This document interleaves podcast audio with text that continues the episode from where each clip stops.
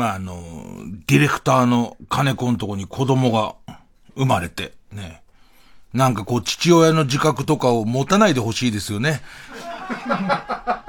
なんかこう、やる気を出したりとか、父親として恥ずかしくない番組をやりたいみたいなことになっちゃうとさ、もう TBS の中で僕はもう唯一仕事してるのが金子だけですから、その、あのー、お便りくださいもそうだし、これもですから、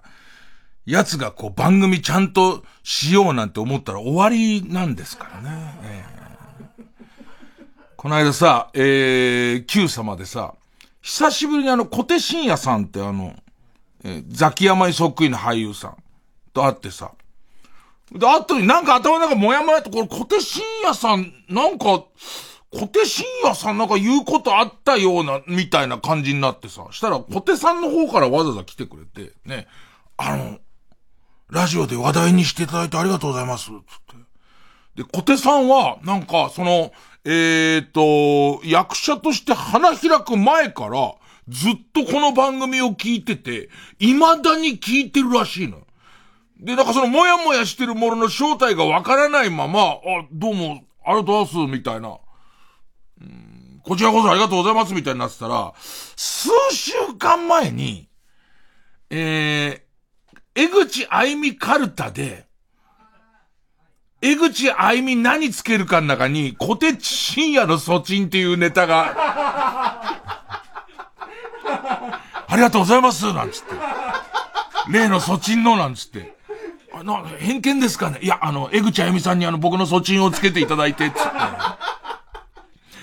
これ小手さんだからいいようなもんの父親として全然ふさわしくないトラブルに巻き込まれる番組だからね、この番組はね。本当にね、やばいですよ。ね。あの、お父さんの仕事とか隠しといた方がいいよ。誇れるような番組をやるようになってからだから。ね。わかん、今の世の中わかんない。なんかでバレた時にね、あの、俺も心苦しいし、俺の番組をやってるせいでっていうね、えー、まあそんなこんなで、ね、えー、お父さんディレクターの第1回で、いきますか。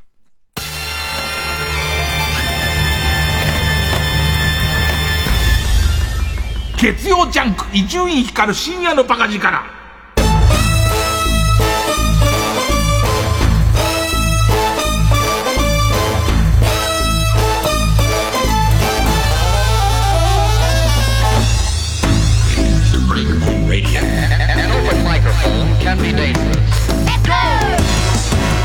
あのー、かみさん帰ってきて、で、ま5月の20日、え土曜日がかみさんの誕生日で、で、その、ちょっと早めに帰ってきて、で、えっと、かみさん今回は、うちにその居ついてる地域猫がちょっと病気になっちゃって、なんか首元にこう、腫瘍みたいのできちゃって、まああいつはまあ反野生の猫だから、だんだん腫瘍がでかくなってきて、これ猫のケルベロスみたいになるのかなと思ってたら、あ、もう、破裂して、もう野生だからもう大丈夫ってそういうもんだって、その、えー、獣医さんも、自分で書いちゃったりとかして、バーンなって、で、治れば治る。治んなきゃ治んない。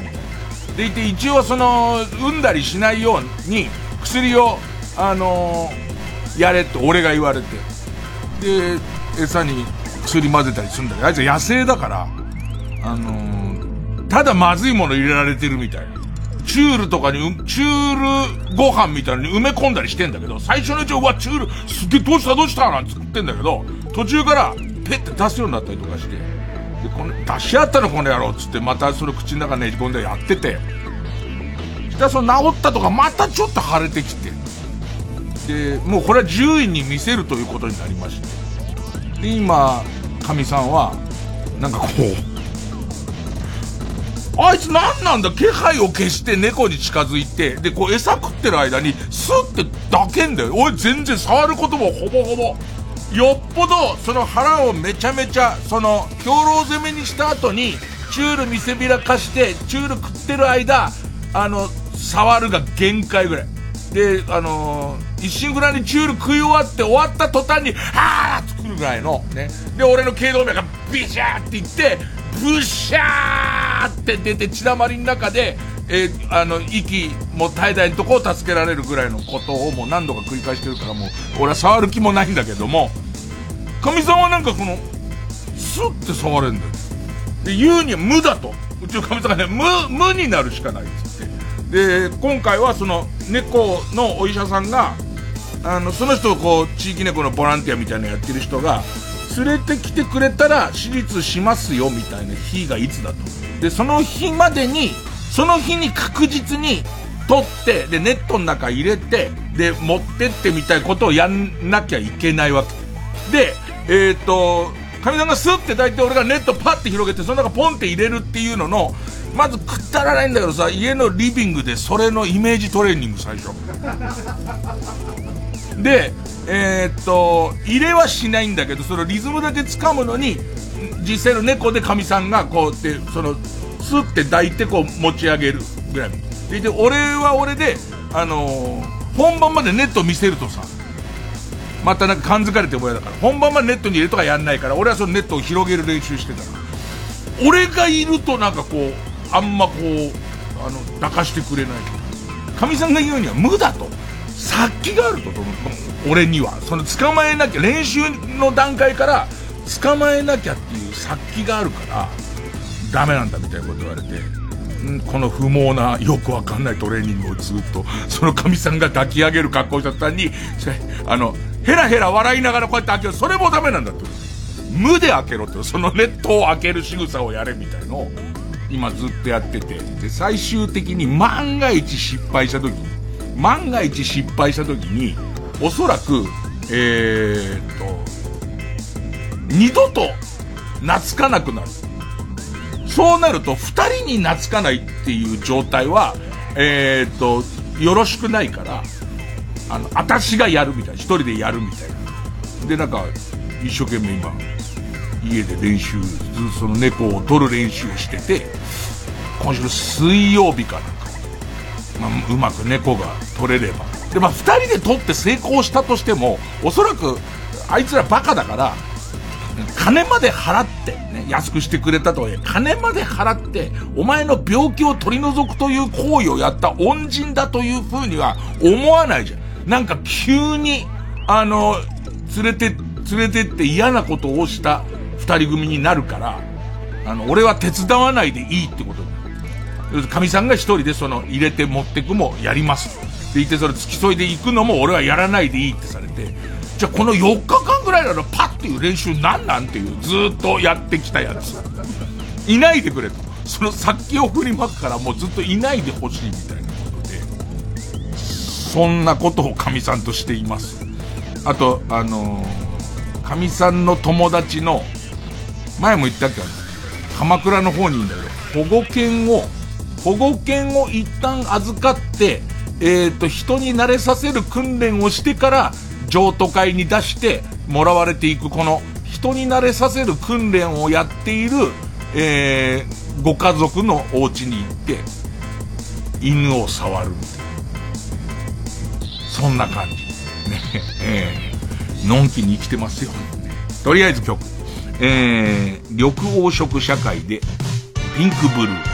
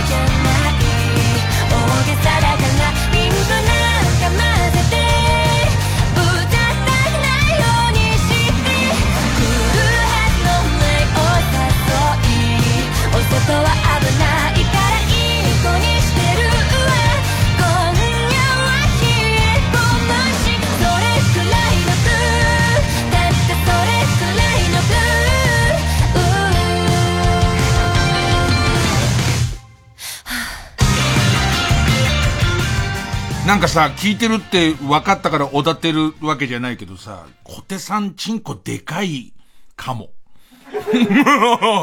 あのー、すげえ余裕あったのよ。あの、そっちの、ね、だってさ、ね、えー、ほぼ面識もないのにですよ。ほぼ面識もないのに、一方的に芸能界を代、代表する措置みたいなとこに入れられて、でいて、ラジオでね、措置をいじられてんですよ。ね。措置をいじられてる、だ汚い手で。汚い手で措置を、えー、いじられたにもかかわらず、あの感じの余裕の受け答えができるっていうことは、リスナーである以前に、あ、俺はそちんじゃないと見たんだよね。俺だって未だに河野和夫がもう15年ぐらい前じゃん。俺のチンチンに20点ぐらいの点数つけたことあったよね。100点満点で。少しまだ根に持ってるからね。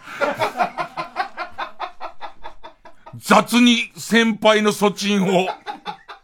根も葉もないだけどね。根も葉もない。ねえ、ええ。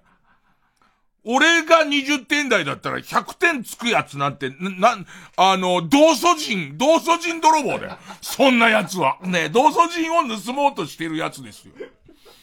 で、えー、っと、何言おうとしたんだっけ？えっと、ベスコン、ベスコングルメっていう、ベスコングルメっていう、キリンの川島くんとオードリーの春日くんが、えー、一周交代で MC やってるロケ番組があって、それにこう出してもらったんだよね。で、そのベスコングルメっていうのが、ただでさえ美味しいお店。で、いろんなシリーズあるらしいけど、まあ、僕の場合は僕の思い出のね、えっ、と、お店に、えっ、と、ご飯を食べに行くんだけど、そのご飯を、食べる段階でベストコンディションにするために、えー、かなり歩いて、距離歩いて、俺6キロぐらいかな。歩いて、そこまでいろんな美味しそうなお店に立ち寄ってもご飯を食べずに行って、水も、えっ、ー、と、えー、飲まずに、なるべく飲まずに。その健康状態をキープするためには適度な水分量はちゃんと取ってますけども、まあ、えある程度、えっ、と、水でダボンダボンになってない状態で行って、えー、ビールをいただきながら、ご飯食べるみたいな番組に呼んでもらって、で、もうベストコンディションより感動するようにしますから。最初には一緒に同行した、その、えっ、ー、と、ゲストも途中で無念の死を遂げたりとか。ねあの、僕自体は焼肉を食べに行ったんですけど、ステーキを食べ行ったんですけど、あのー、ステーキ食うときに俺のことを思い出してくれよな、って言って、えっ、ー、と、自ら俺とそいつを繋いでたザイールを切って、谷底に落ちていったやつとかもいましたし、で、身を盾にして、俺をかばってくれて、ね。で、何人もの死者を出し、泥水を、えー、すすり、ね、えー、結局たどり着いたのは春日くんと俺と王林ちゃんの3人だけになりましたけど、おそらく死者のシーンは全部カットされてんですけど、それの依頼が来て、春日くんと話したかったし、あのー、せっかく依頼して終わったから出ようってことになったあたりから、ちょっとこう、ウォーキングを再開してて、俺実はね、まあ、朝の番組で、その、ウォーキングをやることで、えー、自分はこう健康になるし痩せるし、リスナーにこう賞金が当たるみたいなコーナーをやってて、でいて、朝の番組終わった頃に、俺コロナになったじゃん。で、コロナで、あの頃のコロナは、あのー、あの頃のコロナってちょっと面白そうだから少し広げてみる。でもコロコロコミックぐらいしか思いつかないけどね。で、その、えー、広げない。で、その、あの頃のコロナは、えー、2週間全く家から出れなかったです。で、狭い部屋から出ずに2週間ずっと暮らして、と同時に、えー、胃腸炎とかなって、あれ以来実は俺なんかベスト、その、ベストコンディションになってないとか、その、2週間全く6畳の部屋にずっといて横になってるっていう暮らしって、本当に体力落ちんだよね。で、それまで無理やりにウォーキングとかの習慣つけて、体力つけてったのに、その2週間で、え、一気に筋力落ちて、で、さらには、もうウォーキングもダイエットもしないってなってて、で、その右肩下がりに体力落ちてたから、で、あと50肩で全く野球も、あの、実践をしなくなったりとかしてたから、ジム通いもしてないっていう状態で、相当この数ヶ月体力落ちてたのを、ベスコンに出るのに、さすがに息も耐えた、もうベスコンどころかっていう、ね、え、重湯しかもう食べられないんですっていう状態で焼肉屋に着くのも、ね、あのー、えー、っと、ほぼほぼ、蕎麦湯ぐらいの濃さの重湯しかもう飲めないんですっていう状態になっちゃってると、え、もう、焼肉屋に着いたのに注文するもんがすいません、点滴お願いしますになっちゃう可能性もあるから、あんまごめん、トークしながら歩くしね。で、その、ご迷惑かけられないっていうんで、割とこう、え、ウォーキングを再開してて、そうね、一日、なんだかんだで5キロぐらい歩くようにしてて。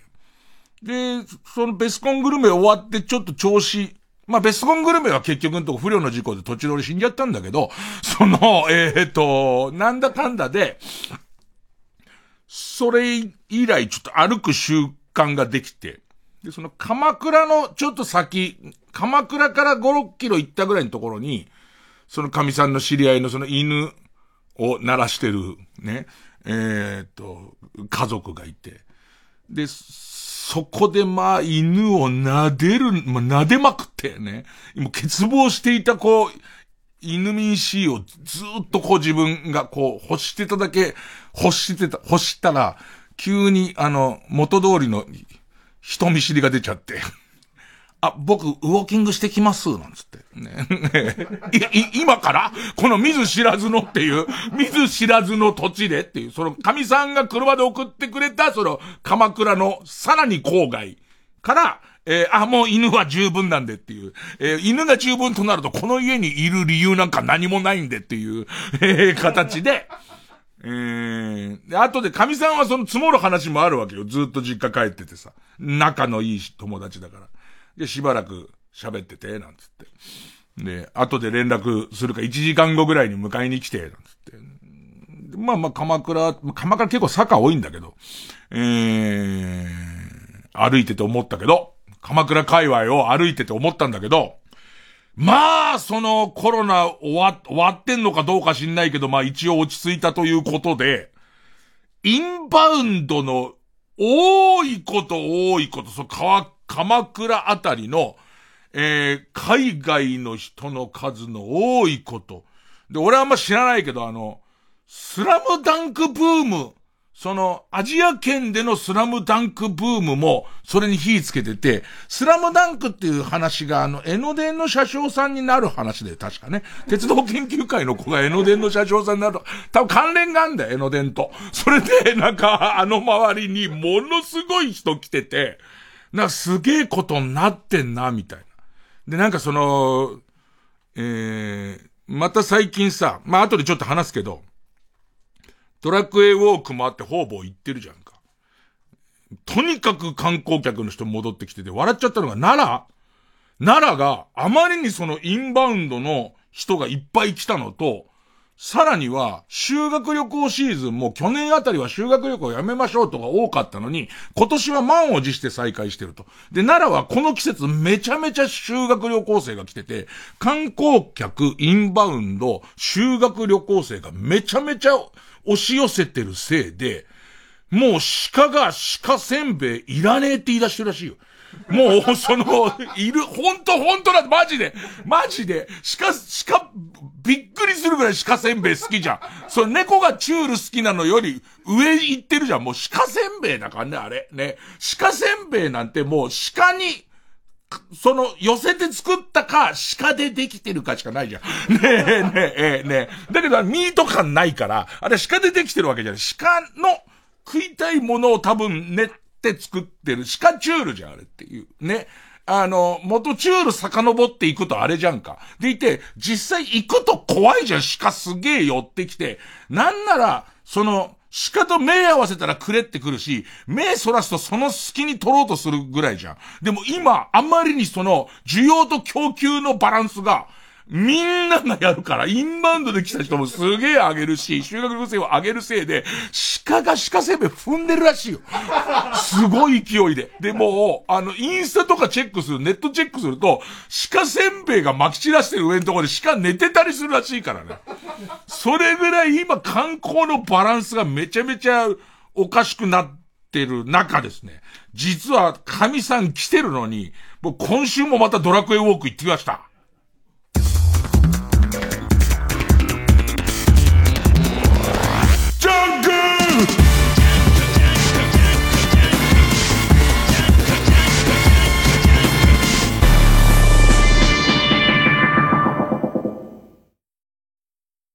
TBS ラジオジャンク。この時間は小学館マルハニチロ他各社の提供でお送りします。問題です。歴史上最も大きい鳥ジャイアントモアが絶滅した主な理由は1博物館展示用の剥製か2食料として大量に捕獲された。3人間が持ち込んだ病気。答えはコミックス絶滅動物物語第2巻で小学館。TBS ラジオをお聞きの皆様アンです。承継の地ブルターニュ店でアンバサダーを務めさせていただきます。音声ガイドも担当させていただきます。私と一緒にブルターニュの各地を名画とともに旅してみませんか？現在上野の国立西洋美術館にて開催中です。ぜひお越しください。TBS ラジオ公演承継の地ブルターニュ展は現在開催中です。モネやゴーガン黒田清輝らの作品およそ160点が一堂に展示されています。詳しくは TBS ブルターニュ展で検索。ラジオもポッドキャス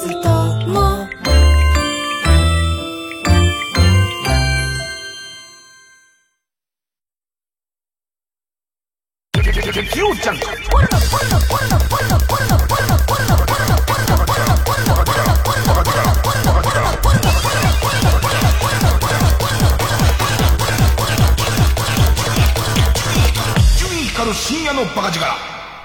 本当だよ、そのインスタ鹿あたりで引いてもらうと、もうお鹿せんべいだらけのところに、鹿が全く死んだ目をして、半、半寝ぼけの鹿いる、え、そんなんじゃなかったよね。俺ら修学旅行行った時とかも、あいつらもう、一番でかいその主みたいな鹿が、まず鹿せんべい屋のババアを角で貫いて血祭りにあげて、その後五頭立てぐらいの馬車形式で、鹿が鹿せんべいの小屋をどっかに持ってくことなんて、ちょいちょいあったからね。その頃から比べたら、な、このバランスの悪さですよ。で、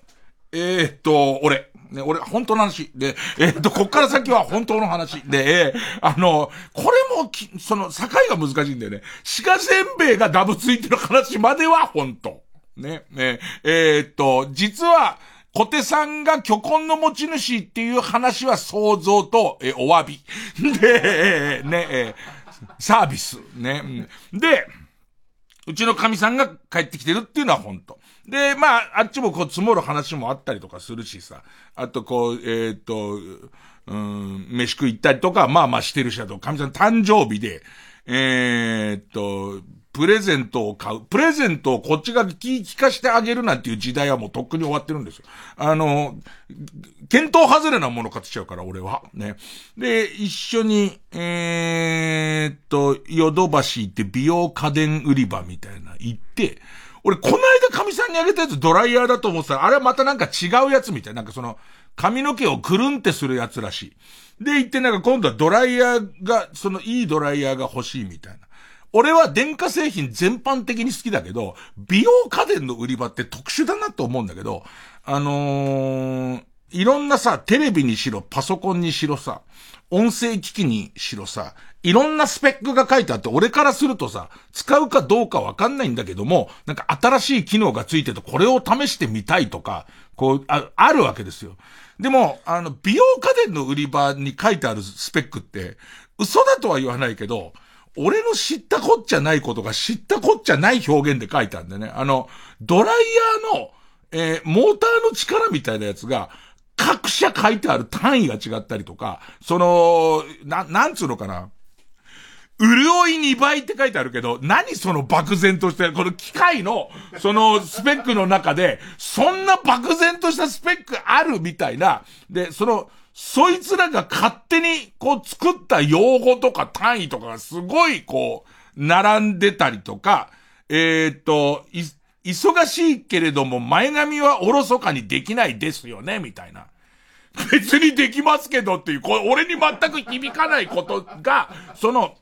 いろんで、メーカーも知らないメーカーなの。韓国のメーカー強かったりとか、俺が知ってるのはパナソニックはわかります。パナソニックは間違いないだろうってのはわかりますけど、それ以外の知らん、その美容家電では有名な、俺が他知ってるのは、リーファーってあるじゃん。あの、リーファー俺はなんで知ってるかっていうと、朝の番組で、あの、美容器具の顔をコロコロするやつで、なんかピッカピカの、俺はその時に、あの、わかりやすく、ラジオで聞いた人にわかりやすくするつもりで、ターミネーターの金玉つったんだけど、その2個の丸いのがついてる、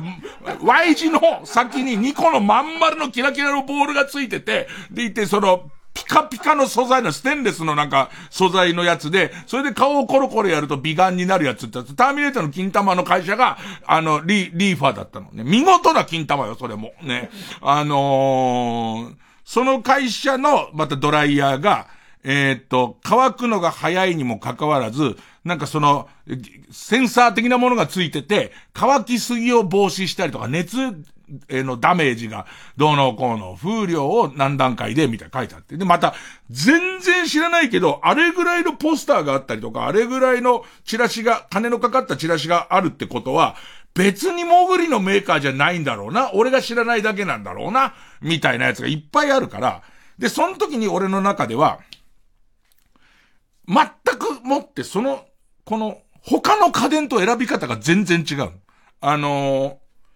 調理家電であろうが、えー、っと、まあ、冷蔵庫であろうが、それなりにスペックを自分はこう見て、これがおすすめってなんだけど、美容家電に関しては、あの、神さんがどれぐらい、あの、欲しそう、凄そうな顔するかなんだよね、もうね。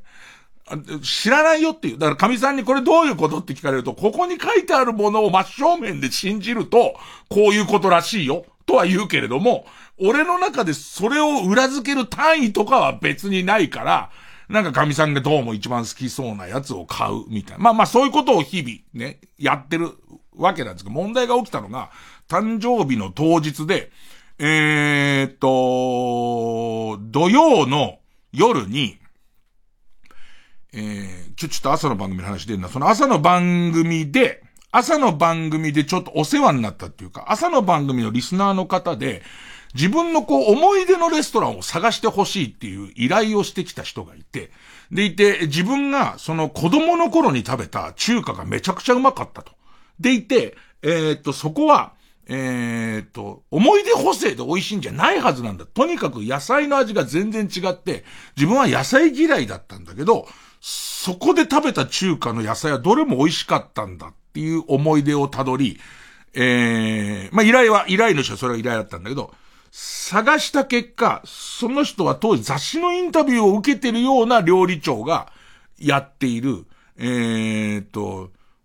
それ思い出のお店で、さらに探したら、その料理長は今かなり大きい、俺も行ったことあるような中華屋の、えー、っと、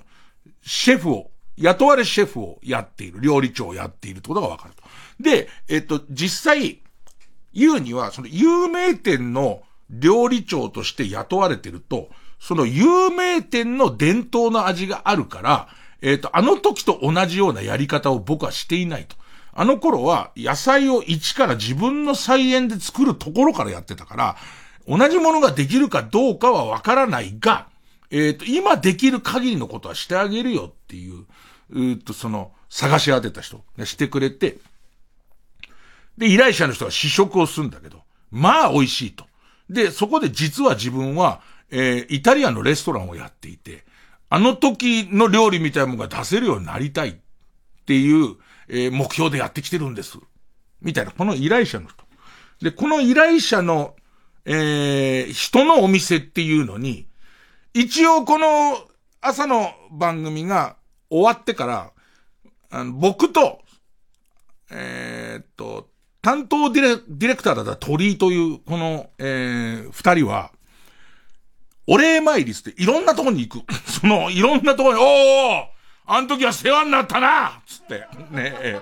金を、えー、せびりに行くっていう、ね、あの、風習をやってるんですよ。えー、鳥居は、あの、他のディレクターたちはやってないです。なぜかと他のディレクターは新しい番組で忙しいから。鳥居と俺は干されてるから、その、えっ、ー、と、時間がすごいあるんですよ。でいて、ガラスの向こうからあんまり笑い声が、苦笑い声しか聞こえないのは、本当だからです。で、その、えー、それこそこう何件か本当に取材でお世話になって、その、えー、よく覚えてるお店とかに、えー、まあ、ディレクター鳥顔出してて、で、伊集院さんあそこ本当に美味しかったんで、とか、あそこの人がよろしく言ってましたよ、みたいな連絡をくれるから、で、じゃあ、そんなにってまたそこはめちゃくちゃうまいって言うから、そんなに言うんならって言うんで、えーと、あんまいかない、祖師ヶ谷大倉。TMC っていうスタジオの、まあ、裏の方にあるんだけど、にある、えー、イタリアンレストランを、えー、それも割とね、その、商店街にあるような感じの、えイタリアンレスト、すごい高級店ではなくて、えー、そこで神さんと席を取って、お礼参りに、ね、うん、ね、行ったんだ。もう、で、うまいのよ。それが、本当に、こう、素朴で美味しくて、で、えっと、かつ庶民的で、値段も、えー、大、大スター、スターが、その、えー、お誕生日に使うからって言って、適当にコース用意してくださいって言って、で、多分向こうは俺が超売れっ子だって知ってるから、で、コースで7000円ぐらいの。だから、あのー、ガラスの向こうの高級取りの方々はわかりませんけど、こっちは干されてますから、ね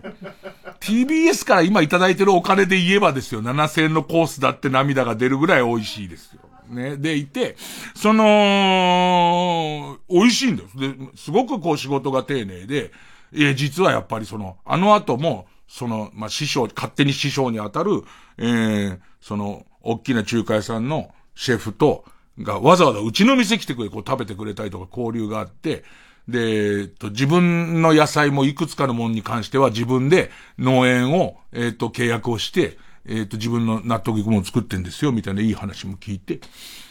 で、わざわざお誕生日に使ってくれてありがとうございます、とかつって、いい番組でしたね、なんつってね。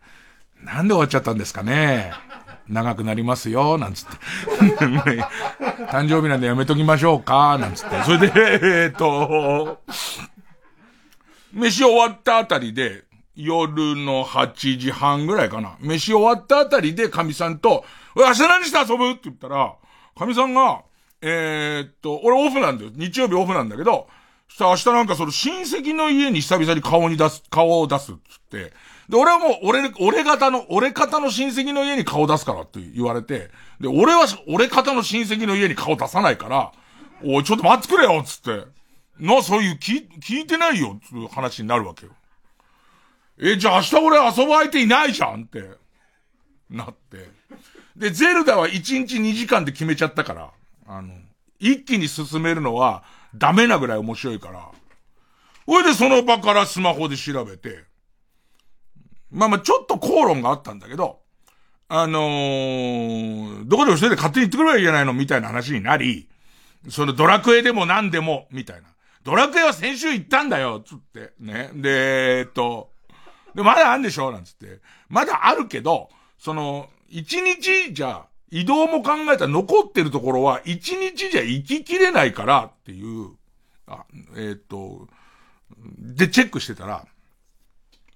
新潟が、佐渡島、佐渡島と、えー、っと、臨泉寺つったかな。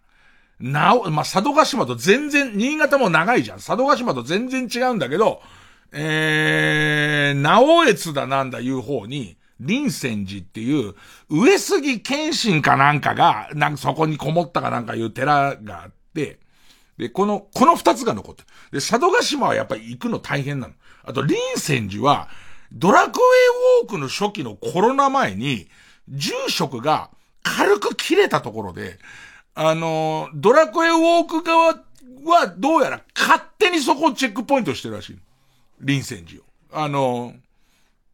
別に何か立てるわけでもありませんしっていうことだと思う。で、その臨戦時からしてみると、最近なんか、いわゆるお寺に来るような人じゃない人が結構増えてる気がするってなってる。で、さらには、えー、入山するのに、えー、配管料、入山料、入場料がかかるところより先に、えー、っと、チェックポイント、センサーが反応するところがあると。で、そうすると、えー、中でお寺目的で来てない連中の中の悪い奴には、金を払わないで入って、それをピッてやって帰ってく奴がいて、それは違うんじゃないの？さすがにその、えー、っと、お坊さんだからさ、てめえふざけんじゃねえぞっては書かないけど、ちょっとこう山ん中に来た時ぐらい一度そのデジタル機器をしまって心を落ち着けて、落ち着けて、その寺について考えるのはいかがですかっていうことと、えっ、と入山料っていうもので山道とか山道とかは、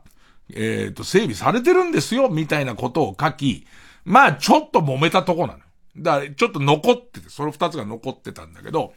見たら、え、っと、その時点で8時半ぐらい。さっきも言った、飯終わって8時半ぐらいなんだけど、10時20分発新潟行きっていう夜行バスが池袋から出てることが分かり、乗りましたね。もうそれに乗って、えー、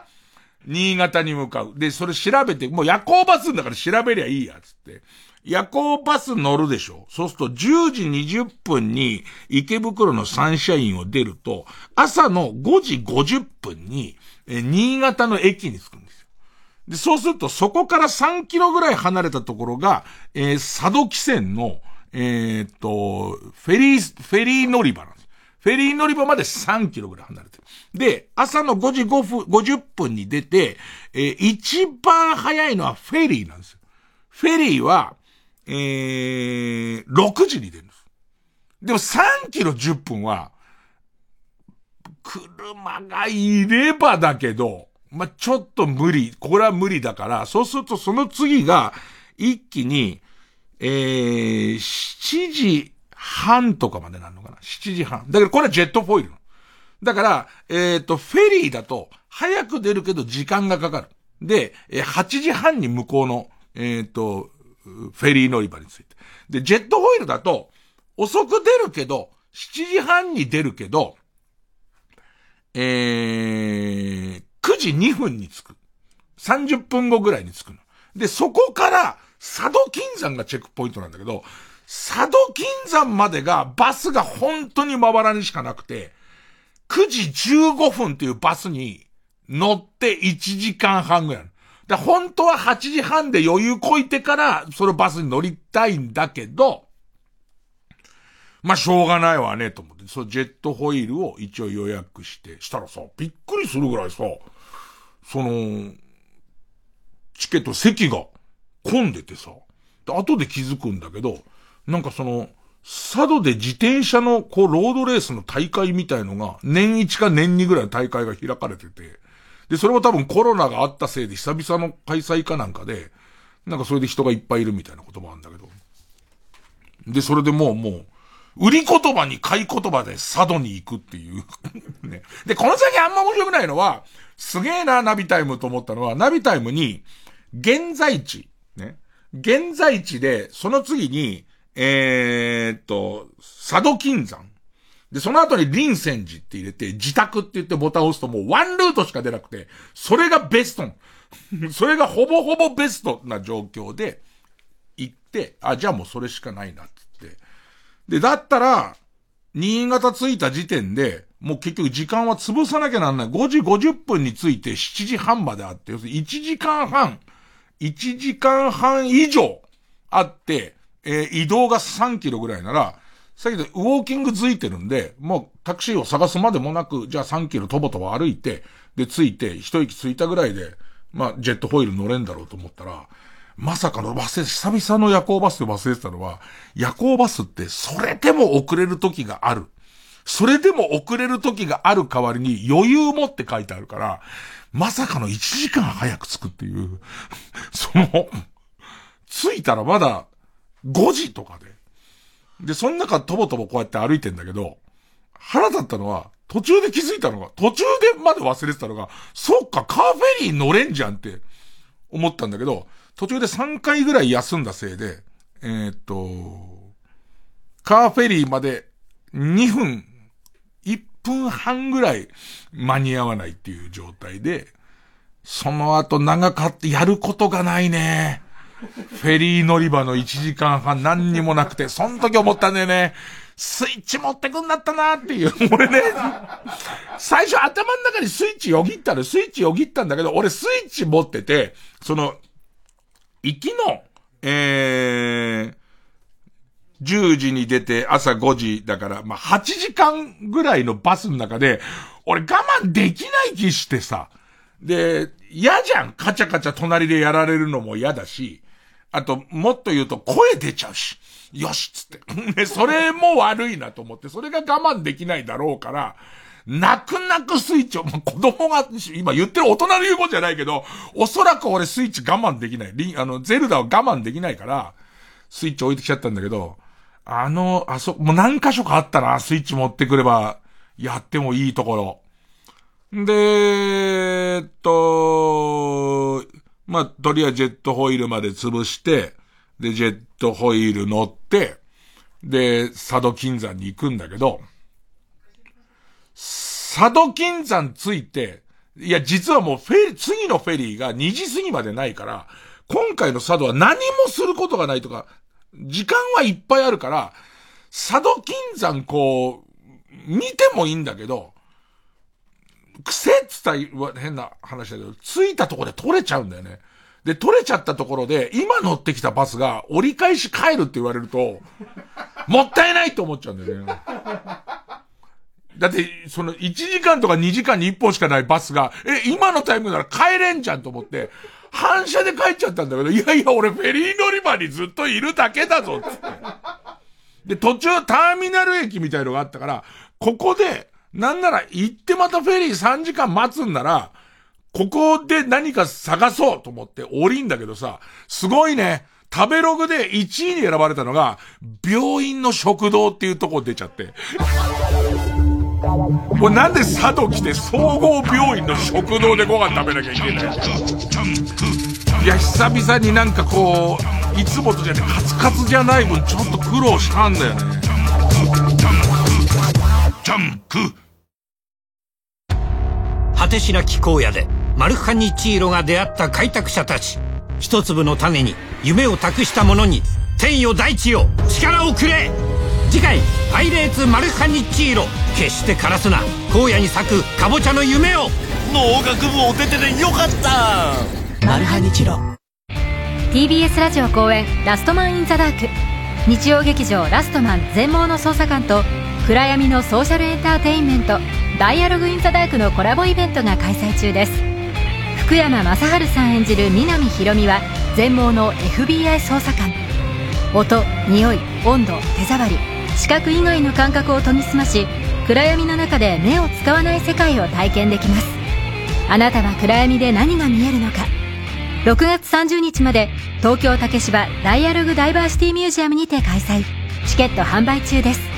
詳しくはラストマン・イン・ザ・ダーク公式サイトまで。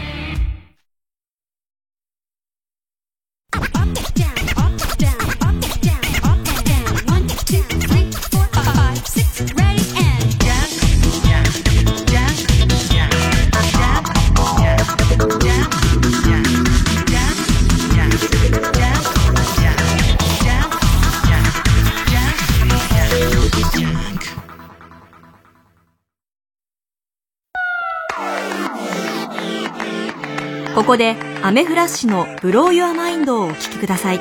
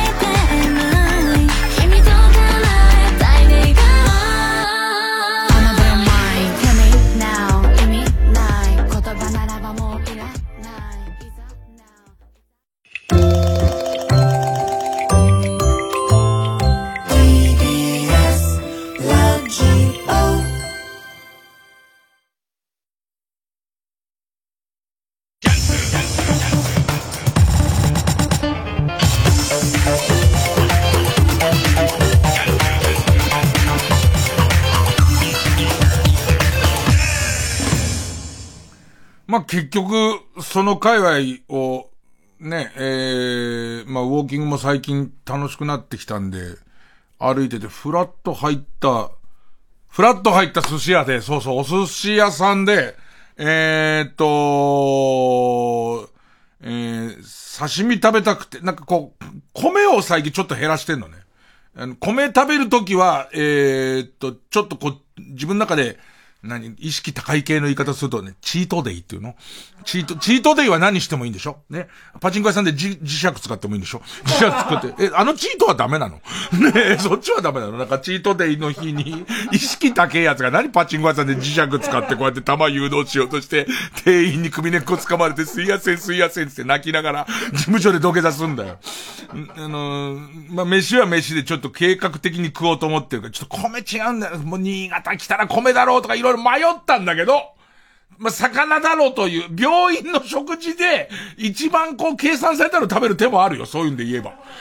意識高いので言えばっていう、今血糖値がこれぐらいでしてっていう、ウォーキングをこれぐらいしたんですけどが一番いいと思うんですけど、結局ブラッとこう行った寿司屋で、えー、っと、こその、えー、刺身の盛り合わせみたいの作ってもらって、で、そしたらそこの、その、親方が、えー、このお酒が美味しいからって言って、お酒をご馳走してくれて、で、新潟でお酒も、そんなにお酒飲まないけど、新潟でお酒って言われて、それも、断る雰囲気じゃちょっとないんだよね。なんかその、う、肥満、肥満と血糖値が理由で米を諦めてると思われてないんだよ、なんかね。昼間からこう、ふらっとこう、入ってきて、えー、お作りを頼むような人は、お酒飲みだろうなっていう。で、お、おそらくこのままお酒を頼むんだろうっていう、頼むんだろうから、だったらおすすめのやつをっていう感じで出されちゃったんで、飲んだんだけど、したら歩けなくなっちゃってさ、その、だって歩いてんだから、そうと、てか寝てねえし、その俺あんまりその高速バスの中寝れないタイプだから、ねえ、ふらふらになっちゃってさ、佐渡で千鳥足になっちゃってさ、で、なんだかんだで、佐渡を、ま、満喫したっちゃ満喫しましたね。ちょっと気持ち悪くなっちゃったし、ね、気持ち悪くなっちゃって、で、そのフェリーの待合室のところでぐったりしたりして、で、行って、その後、えー、フェリーで、えー、新潟帰ってきて、で、その新潟から電車乗り継いで、えー、臨泉寺に行くんだけど、これまた近くの駅から2キロぐらいある。だから往復4キロ歩かなきゃならないんだけど、えー、で、臨泉寺その揉めたっていうスケジュールを知って、の、揉めたっていうことを知ってるから、ちょっとドキドキしてんだけど、どうやら、これは俺の推測だけど、推測と、あと、後で調べたいろんな人のブログによるとなんだけど、揉めたことで、えー、そのセンサーが反応するエリアを、どうやらでかくするっていう、その、えー、入山しないでも取れるという形にすることで、えー、なんとか収めたっぽい。あと、コロナが途中です。この、揉めた話は、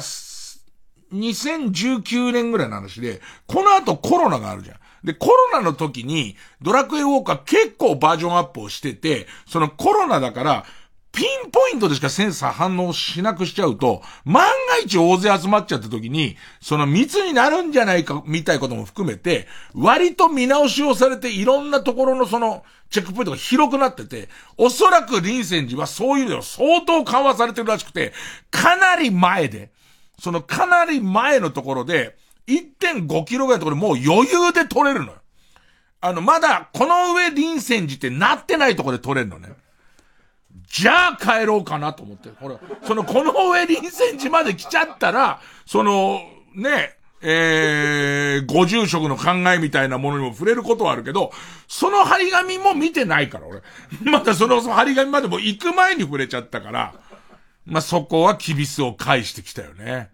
で、なんだかんだ、家帰ってきて、で、帰ったとこで、結局神さんが、その親戚の人元気してたよ、みたいな話してて、え、ところであんた何してたの？って言って、うん、えー、笹団子を買いに行ってきた、つって、笹団子を買って、家で笹団子を食って、えー、っと、終わり。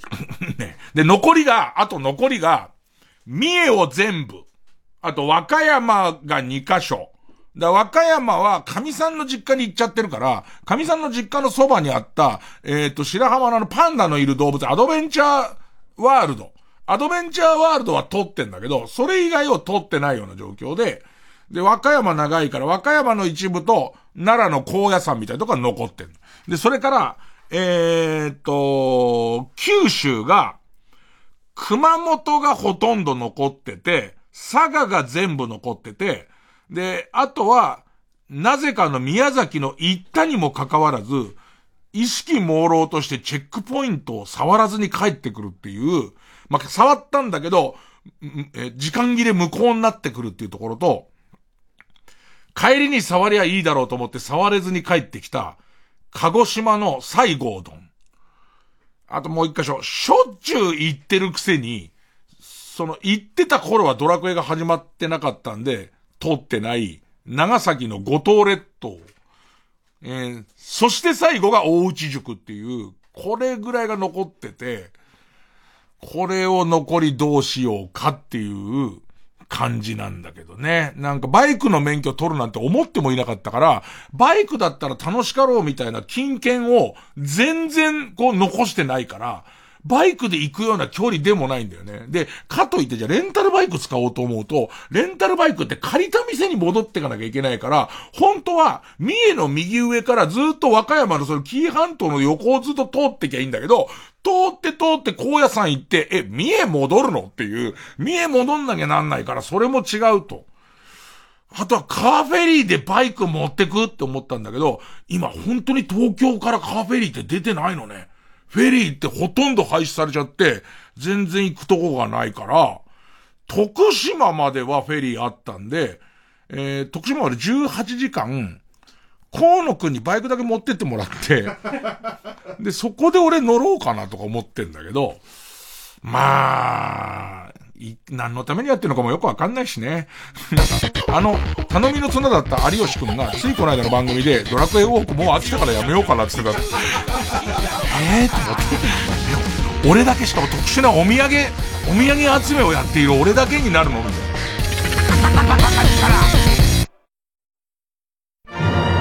TBS ラジオ公演フェスタサマーミューザ川崎2023日本トップレベルのプロオーケストラが揃い踏みで名曲を披露。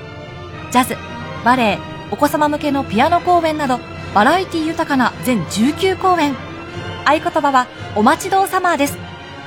フェスタサマーミューザ川崎2023は、ミューザ川崎シンフォニーホールを中心に、7月22日から8月11日まで開催。チケット好評販売中。お問い合わせは、044-520 0200ミューザ川崎シンフォニーホールチケットセンターまで。ディズニーピクサー映画「トイ・ストーリー・シネマ・コンサート」おもちゃたちの冒険と友情を大スクリーンでの映画全編上映とオーケストラの生演奏で楽しめます。TBS ラジオ公演「トイ・ストーリー・シネマ・コンサート」東京国際フォーラムで5月28日開催。詳しくは TBS ラジオのイベント情報まで。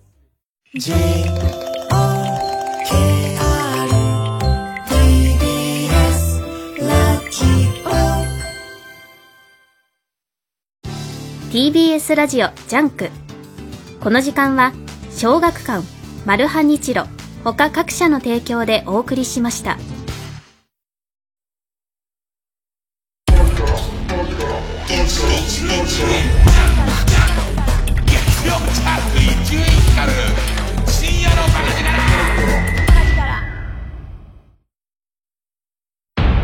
アイドルオタクの前田と恋愛シミュレーションゲームオタクの大山が教えの愛を語り尽くすオタクキュレーションバラエティ。ー N93 からたちの最果ての先生。TBS ラジオの地上波枠を目指しポッドキャストで配信中。ぜひお聞きください。サスペンダーズ伊藤です。古川です。毎週金曜日夜12時30分からサスペンダーズのババ歩きを放送しています。この相方の伊藤っていうのは、はい、とてもキャラが濃くてですね実家がコンビニでしかも珍しいことに眼鏡をかけても珍しくないしかもたまに遅刻する今お乗りのあなたの愛車。一番高く買い取ってくれる中古車店。わかりますか？知りたいけどすぐにはわからないでしょ。とお思いの方。実は簡単にわかる方法があるんです。それが車高し。車高しは中古車買取店の査定額を一気に比べられる便利なサイト。たった1分。あなたの車の情報を入力すれば大手買取店から近くの買取店など最大10社の査定額が無料で届きます。比べてみれば一番高く売れるところがすぐわかる。買取店によってなんと平均18万8000円も買取額に差があるんです。車を高く売りたいなら車高しで検索山里亮太です私が一人で喋り尽くすトークライブ山里亮太の140全国公演開催中7月22日土曜日は地元放送局で4時間生放送の MC を務めたこともある佐賀でお話をさせていただきます。詳しくは TBS ラジオイベント情報をご覧ください。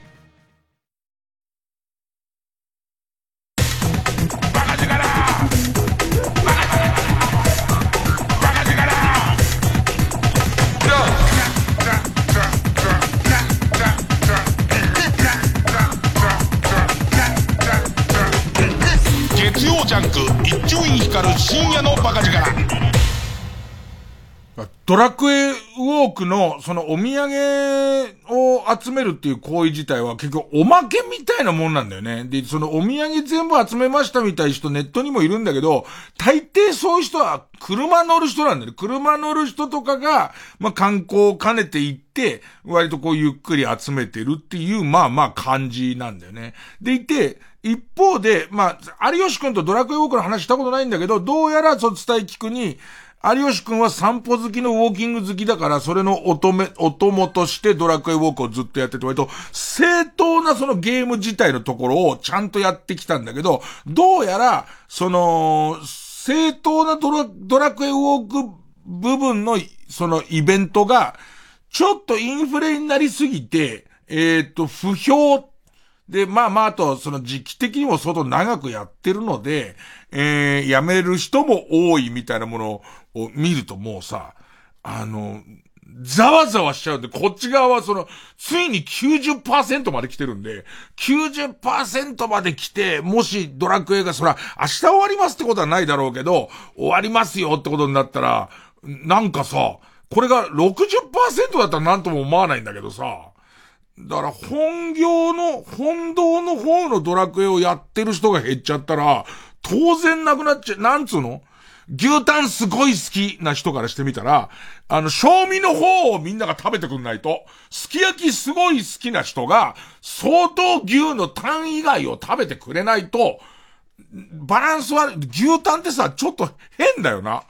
どうなってんだよっていう。ベロだけのやついいんじゃねえかと思うぐらいの、ベロだけ生えてるやつ、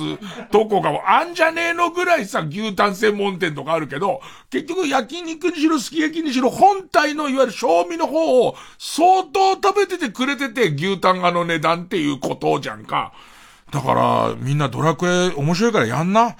え、雑な。ねえ。本堂の方全然やってないけど、本堂の方はもうただ単にき、もう、あの、スイッチ入れとくだけっていう感じ。万歩計に近いような形でしか動いてないですけどね。えー、だから、あとはその、佐渡行ってて思ったのは、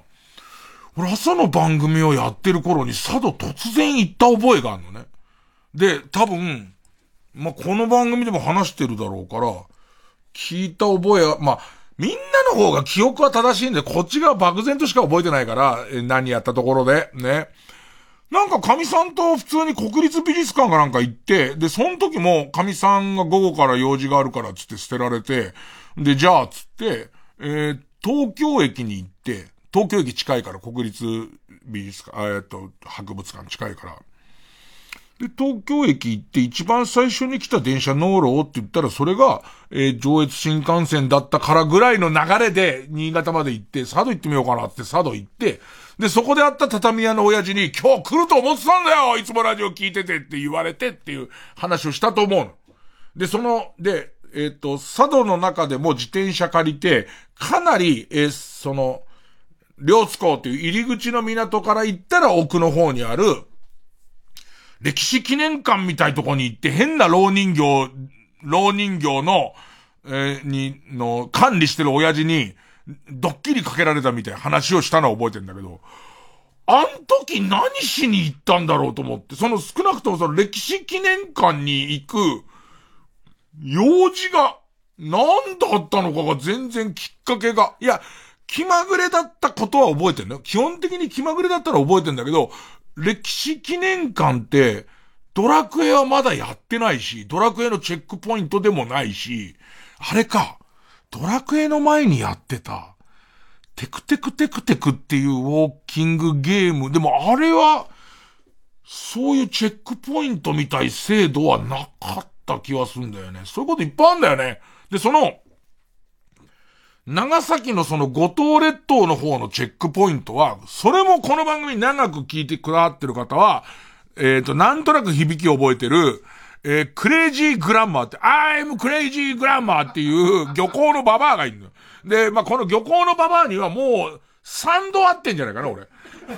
もうすでに3度会いに行ってんだけど、その漁港のババアのいる漁港、その、クレイジーグランマの漁港から100メートルぐらいのところにある境界が、ドラクエのチェックポイントなんだけど、俺、この頃ドラクエ始まってないから、ララストクレイジーグランマの時に、あの、始めてないから、行けてなかったりとかすんだよね。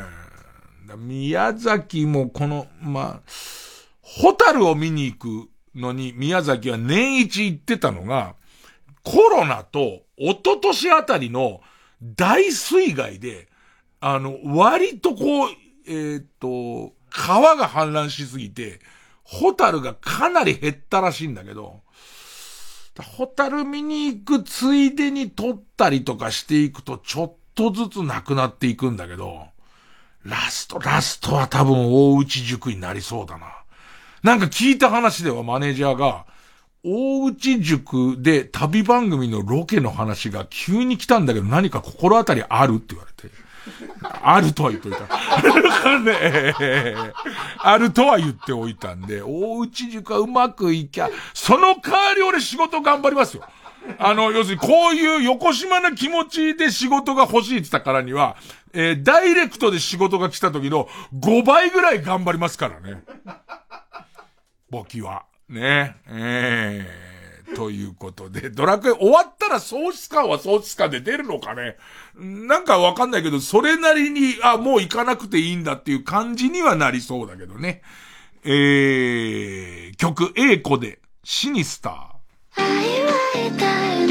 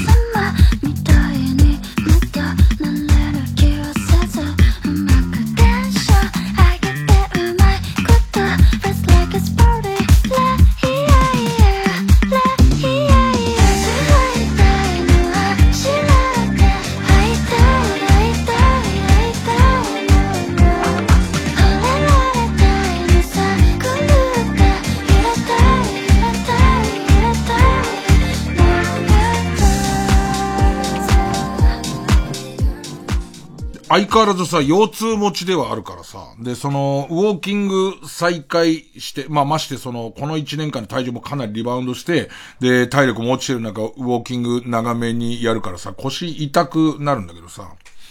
えー、もう満身創痍っていうかもうボロボロだからさ、こっちはさ、えー、っと、気がついたのが、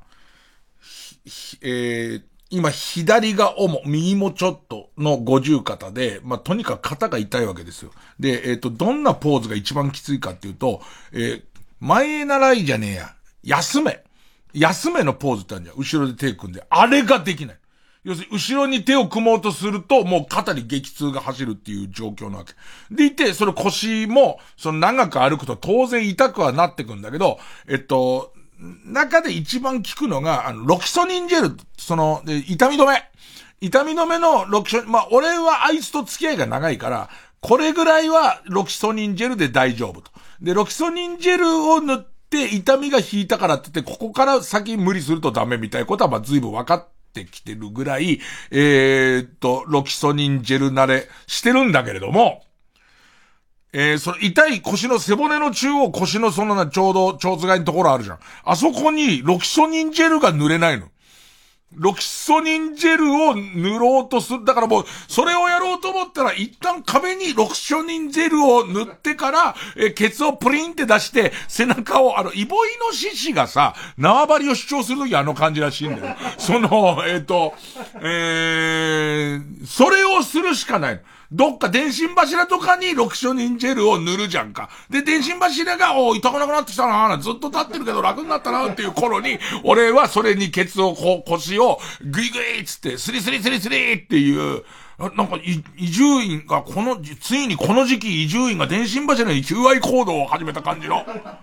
寛平師匠のカイーノのちょっと上版みたいな感じしかない、やり方がないわけ。でいて急に旅先で思いついたのが、たまたま歩いてたところで、あ、やべえな、これロキソニンジェルを塗らなきゃなんないんだけれども、ちょっとこの感じは塗れないなってなってきて、えー、じゃあそのすべすべの壁がどっかにないかなって探すんだよ。なかなかない。あ、この同祖人の祈祷に塗ってっていう。ねえしたらそこにたまたまさ、普通の金物屋みたいのがあってさ、で、金物屋の中入ってさ、なんか、なんかねえかなと思ったらさ、ケーキの飾り付けをする用のゴムベラの長さ15センチぐらいのやつがあって、わ、わかります？あの、ケーキのクリームをこうペタペタやるさ、ゴムベラってあるじゃんか。あれのちっちゃいやつは細かい細工をする用のやつだと思うんだよ。でっかいのは、でっかいのののもさ、なんかその、えー、っと、グラタン持ったりとかするのに使うやつあるじゃん。あれのちっちゃいやつがあって、あれを旅先で急に買って、物陰でロキソニンジェルを前につけて、それで腰にペタペタ塗るっていう、俺、何やってんだろうと思って。何をやってんだよ。人生二度目の佐渡で。ね前の佐渡ちょっと思い出しかけてんのは、さっきディレクターの金子から一時期急に御朱印集めに凝ってる時ありましたよねって言われて。ね、で、そのコースでは俺多分佐渡ないと思うんだよね。なんか、多分佐渡まで行ったのは完全な気まぐれだと思うの。多分ね、どれぐらいこうきちんと喋ってるかわからないけど、はしょったりするから、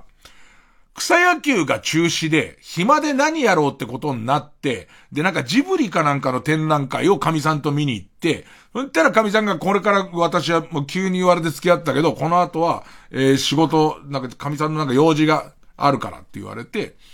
ほいで、えっと、東京駅行って、今一番早く来たやつって言って、い、それ新潟まで行って、さてどうすべたでさて行ったと思う。で、あの頃俺、なんか、セルフスタンプラリーっつって、あの、世の中の、スタンプラリーとして開催されているスタンプラリーを最初やってたんだけど、それが飽きちゃって、えっと、世の中にあるスタンプを自主的にいっぱい押すっていうのをやってた時期だと思うんだよね。で、おそらく、フェリー乗り場のとかを押したついでに、その記念館があるって言われて、そういうとこスタンプあんじゃねえっつって言ったような気がする。で、この間家掃除してたら、すごい量なんだかよくわかんないスタンプが、普通の消防署のやつから、どっか、わけのわかんない、その商店街のやつから、すごい量出てきて、いらないと思ったのを覚えてる。ね、別に。だじ別にだって何か興味があるわけじゃないんだもん。その時思いつい、思いついた暇つぶしをやってるだけだから、大事にもし、もう、それこそ、目バッキバキにして、そこら中のスタンプ集めましたけど、いるかって言われればいらないです。別にね、それがいるのかどうかって言われた。コンプリートとかもないし。そんな、そんなだったような気もするけど、まあまあ、あの、多分一生思い出せないと思います。月曜ジャンク一にかかる深夜のバカ力から。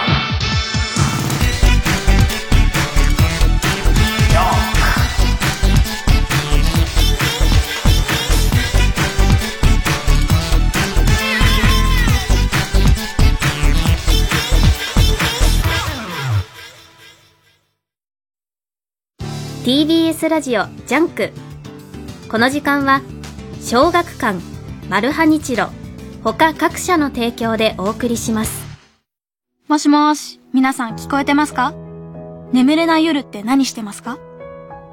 僕は君は放課後インソムニアっていう不眠症の高校生2人の漫画を読んでます。眠れない夜も悪くないなーって。それ6月に映画になるよね。私もコミックス読んでみようっと。小学館。わはは本舗の柴田理恵です TBS ラジオ公演わはは本舗全体公演新わはは。6月22日から25日まで中野ゼロ大ホールで開催。チケットは好評販売中。詳しくは TBS ラジオホームページのイベント情報まで。夢は終わらない。祭りは終わらない。わははは終わらない。皆さん劇場でお待ちしてます。月曜ジャンク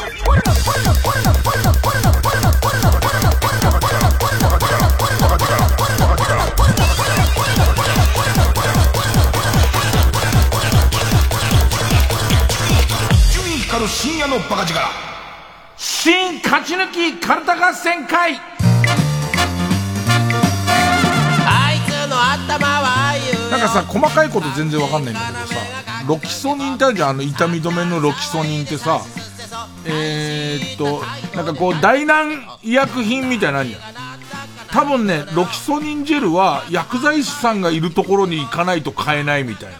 でいて、そこにちょっと説明を受けたりとか、使ったことありますかって言わないと買えないんだけど、痛み止めとしては俺の中でめちゃめちゃよく効くのね。で、あくまで痛み止めだから、治すっていう、こう、作業ではないっていうのは多分、そこでも説明された気がする。で、えー、自分はヘルニアとかでも、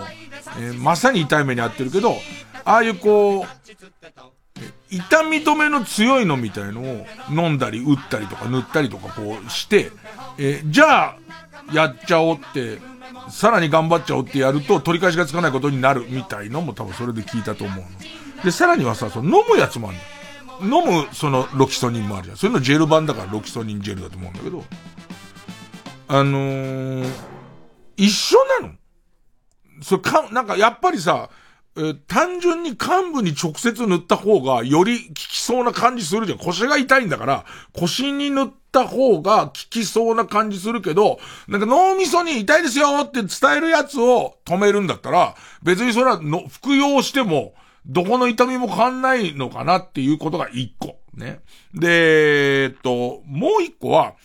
ああいう痛み、痛み止めの薬ってましてやその、えー、第何種医薬品みたいなやつって、飲む、これ以上絶対飲まないでくださいっていう量が、えー、かなりシビアにあるじゃないですか。あのー、えー、ペッツは致死量ないじゃん。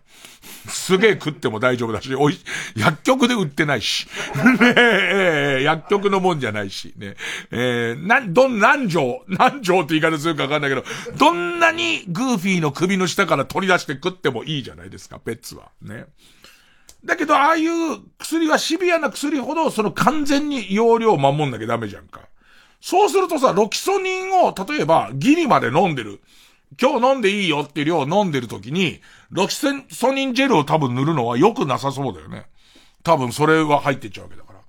で、えっ、と、ロキソニンジェルを塗り殺すことできるの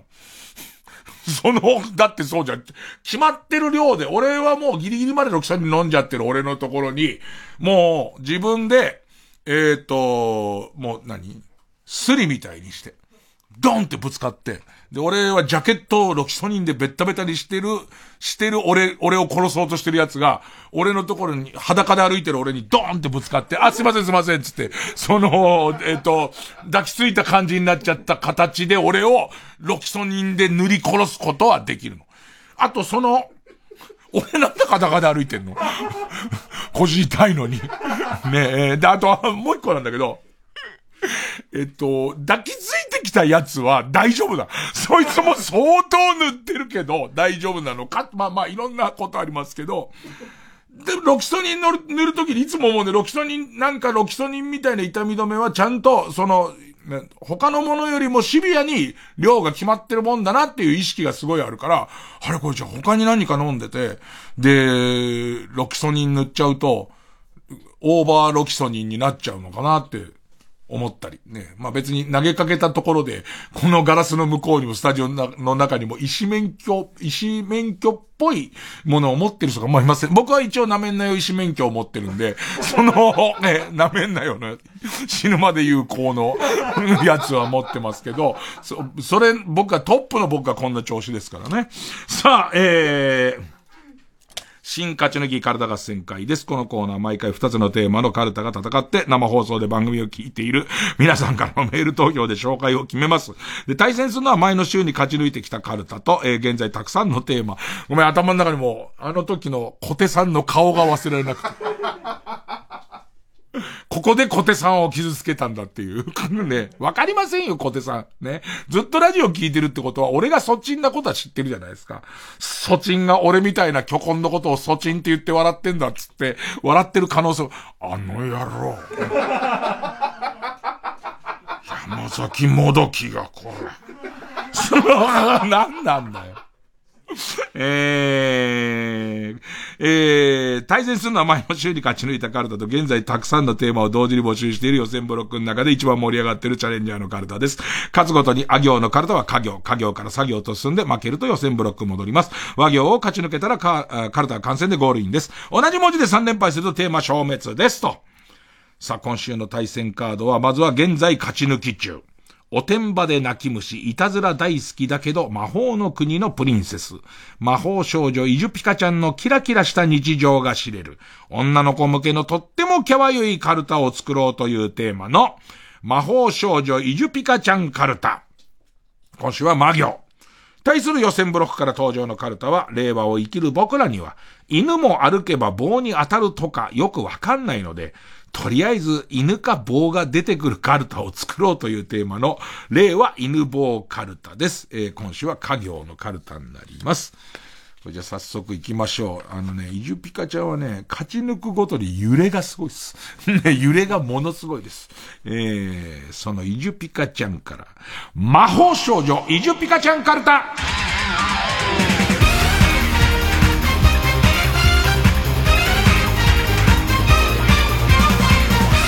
えー、ペンネーム、枯れ、ゆく花の姫。ま、丸山ゴンザレスになりすまして。どういうルックスなんだよ。イジュピカちゃんのルックスどういう感じなんだよ。うん。ちょっとでもよく見ると可愛いんだろうな。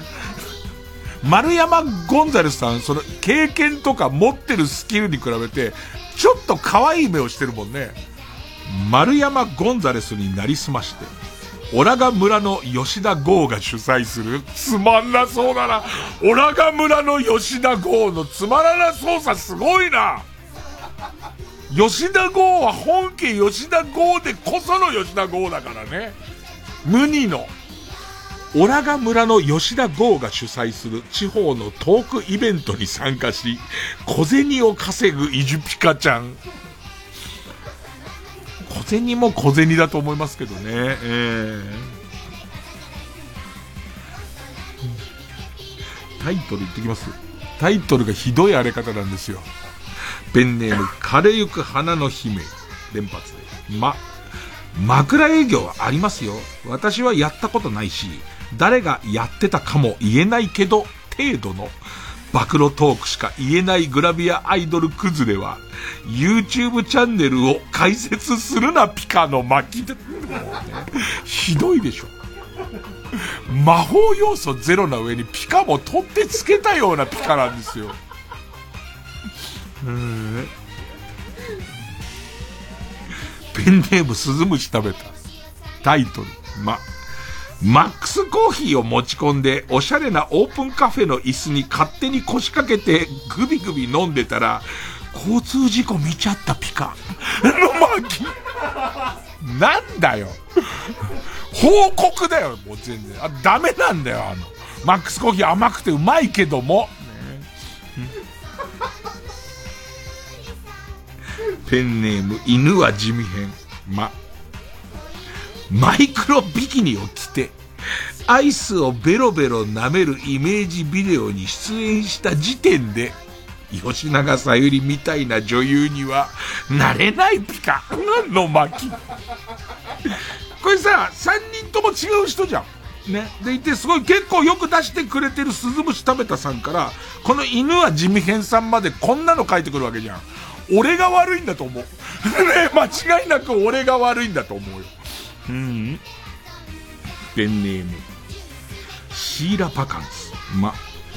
マジカルアイコスで決戦前の緊張感を和らげるイジュピカちゃん。マジカルつけたら何でも魔法少女になるんじゃないっての俺言ってるはずだけどね。ペンネームジャックとスパイク。ま、マジカルみかじめ料を拒否した。角のラーメン屋にマジカルトラックが間違って突っ込んだそうピカよ。オタクもせいぜい気をつけるピカ。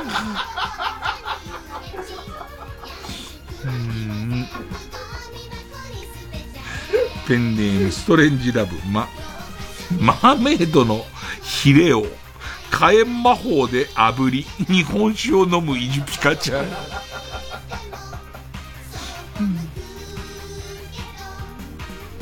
ペンネーム蕎麦屋のダンゴムシ。ま、魔力が尽きても戦えるよう、マジカルステッキを仕込み刀に改造するイジュピカちゃん。魔法要素、要素なくなっちゃったわ MP0 になった時に急に抜くかね。抜いて、あの8の字に、もう検査が8の字にファーッつってカチャって閉めた途端に、ブッシャーってみんな。いっつぁんだよ。いっつぁんだよ。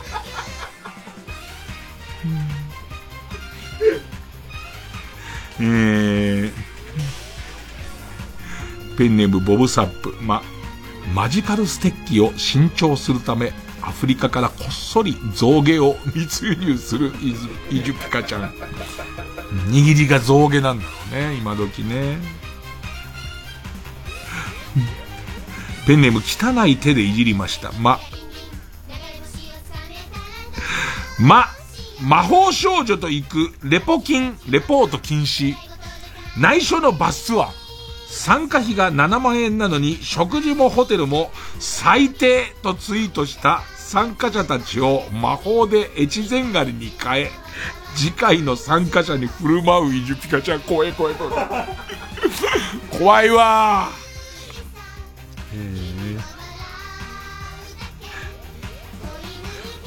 ペンネームセミが鳴いとるにはみ、水魔法が止まらなくなり、アクア的なやつかな。慌ててクラシアンに電話する。イジュピカちゃん。ペンネーム適当門下生、み、水虫ができたので、マジカルブテナロックで治療をするからもうマジカルじゃねえんだ。ブテナロックの科学的な成分だよ、マジカルの要素はないよ、別に。うーん。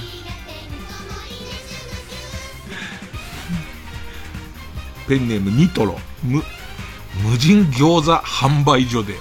料金箱にお金を入れるふりをしながら、魔法を使い、防犯カメラの映像にノイズを入れるイジピカちゃん。魔法で餃子ぐらいこさえろよそんなの。な。魔法でとか言ってくれ磁石とかだと思うよ。ねえ。三眼的なやつだと思いますけどね。ペンネームスズムシ食べたタイトル。無。無縁仏に腰掛けながらカップラーメンを吸っていたら、猿が電気柵に触れて感電したところを見ちゃったピカ。な、両親の呵責のあることをしてる時に必ず嫌なもん見るんだね。さっきも、あの、マックスコーヒーで見てたもんね、事故をね。ビリビリビリっつ。ビリビリビリっつって。はぁ、つって。自分いけないことしてると分かってんだから、無縁仏にね、腰掛けてって。で、それは、なんか気持ち悪いのは、イジュピカちゃん自身がひどい目に遭ってるのとは違うっていう。ペンネーム、ウルトラマンキダ太郎、無。ムサカ直政にの人面素にやる、よる、的確なアドバイスで毎回敵を倒すイジュピカちゃん。ムサカさんの声、ムサカさんにやってほしいよね。あの、急に思い出これアニメなんだっけ？あの、実写のほら、昔で言う魔法少女もののやつあったじゃんか。ね。島崎和歌子とかがやってた。あとあの、マネージャーと駆け落ちしちゃったやつ。ね、とかの、これは、と、と、ね、何？なん、トアポリンとかあったよね。中華なイパネマとかああいうのもそういうやつだろ。まあ一応アニメってことだね。アニメ。ん？えー、ペンネーム、釧路ダン、ダンディ。め、メーガンテ。メーガンテと仲間の魔法少女に自爆攻撃を催促するイジュピカちゃん。なんとか、三姉妹とか五姉妹みたいなやつの一人が相当やられてんだよね。相当やられてんのを自分は安全なとこに避難してたから、メガンテ、メガン、メガンテ、待ってました、メガンテ。本当のメガンテって辛いと思うよ。こっちは爆弾岩にやられてチェって思うだけだけど、主人公の方だから、主人公側のやつのメガンってきついと思うよ。耳とかビチッと落ちてくるしね、こっち側にね。えー、ペンネーム、川谷かじめ、メッシの左腕に新しくイジュピカちゃんっぽいタトゥーが入っているとネットで話題になり、やべっち FC で直撃インタビューで真意を聞いたところ、これはサイの陰形をモチーフにした柄だよ、と全くの勘違いだったことに、ことが判明だった。ペンネーム田中袋目、目玉の親父的な金玉が、左肩にずっと乗っている。目玉の親父より分かりやすいもんね。親父だということが。ねえ。ペンネーム北あかりの目覚め。目。めぐみとしあきの最近の髪型って吉川浩司を意識してるのかな？それじゃ魔法少女ゆピカちゃん来週もまた見てピカ。こんなこと言うんだ最後。一言ポロって言うんだ、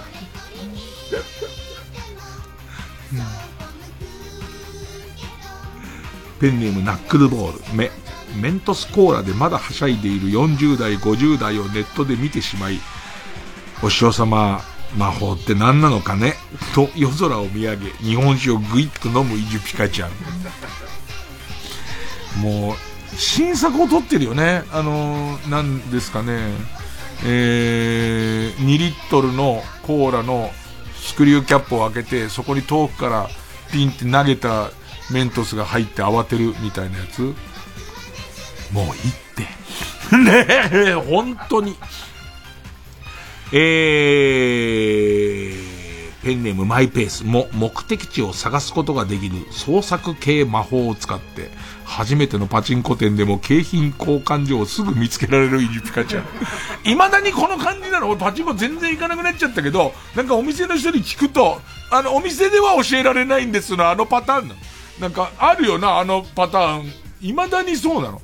無言でさ、あのー、クリアファイルに挟んである地図指さしたりとかするやつ、未だになのあれ。すげえな。だからいいって、すごくない？なんか。えー、ペンネーム。記事に、記事に間でシーマ。も、物語ラストの物語もラスト、エンディングのイジュピカちゃん温度では決まっていつも浴衣から右の金玉がはみ出てる。ねえ。まあ、もう性別っていうものがさ、魔法少女って言っても、性別っていうものが金玉のあるなしでは関係ない時代だから、全然何一つ矛盾していないです。何一つ。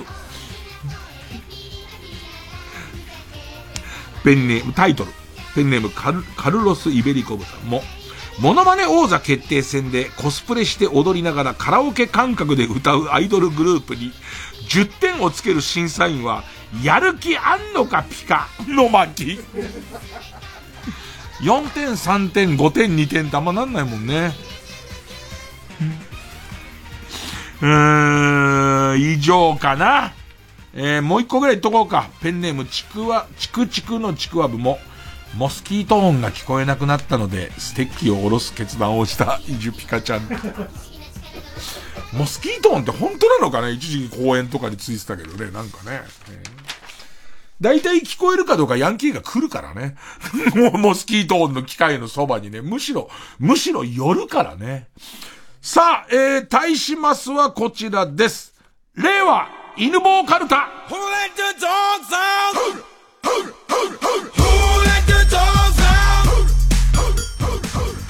えー、ペンネーム、笠井明宏か。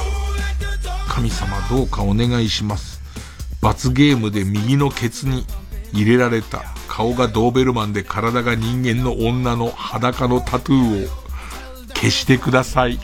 罰ゲームハードすぎだろ。これ犬なんだな。ペンネーム、かわやかじ。かわいそうな犬というタイトルの絵本を読んでみると、ただモデルに飼われている犬の話だった。モデルに飼われてる犬でも幸せな犬はいます。ね。アクセサリー的な感覚で、ね、飽きてしまってからは、ほっぽらかされた上に、カーペットの上に糞尿を垂らしたことを、暴力的な彼氏に蹴られるみたいな犬ばかりではないです。それとその絵本は嫌です。もう、そんなの絵本にしなくていいです。ペンネーム前髪にグミついていました。か。ガメラ対ギャオス対棒を持った俺。それは俺だよ。それ棒を持ったかどうかでゲーム差が全然縮まらないから、ガメラ対ギャオスだってかなりギャオス弱いんですから。そこに棒を持ったからってお前がいても。